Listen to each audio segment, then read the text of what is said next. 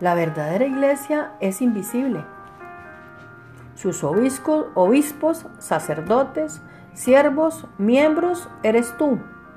Cuando arrepentido de tus pecados, tomas la decisión personal de cambiar por respeto, amor y agradecimiento a Jesucristo por morir y resucitar en tu lugar. Pero el diablo es engañador y quiere que creas que vas para el cielo por ser miembro de una religión, por ser buen devoto, por hacer buenas obras, etcétera, etcétera. La salvación es simple y fácil, como hacer una amistad personal con Jesús y renunciar por Él a todo lo que sea obstáculo en esa relación, incluyendo religiosidad y vida de libertinaje.